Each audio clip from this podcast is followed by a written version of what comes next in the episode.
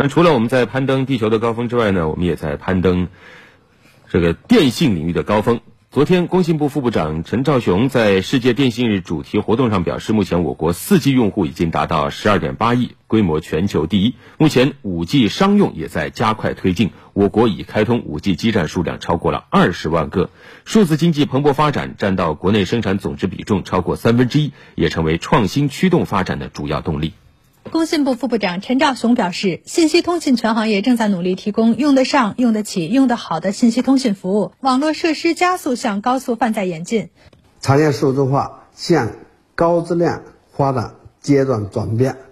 具备行业区域影响力的工业互联网平台超过了一百个。目前，我国社会信息化正向高水平拓展，电子政务、智慧医疗、在线教育等新模式加快普及应用，电信普遍服务持续深入推进，网络扶贫成效显著，行政村光纤通达率、4G 通达率均超百分之九十八，深度贫困地区贫困村通宽带比例达到百分之九十八。疫情期间，信息通信技术成为了打赢疫情防控阻击战和支撑复工复产复兴的有力武器。通信大数据行程卡提供。境内外到访地查询服务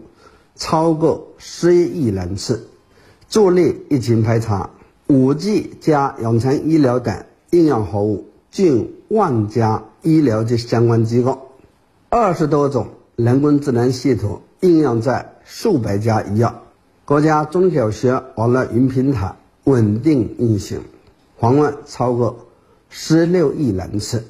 三大运营商都在加速推进 5G 建设。中国移动通信集团有限公司副总经理简勤表示，截至目前，中国移动已建成 5G 基站12.4万个，覆盖56个城市，发展 5G 套餐客户突破5千万，成为全球 5G 网络覆盖最广、5G 客户规模最大的通信运营商。到2020年底，建成30万 5G 基站，全面实现全国地级以上城区 5G 商用服务。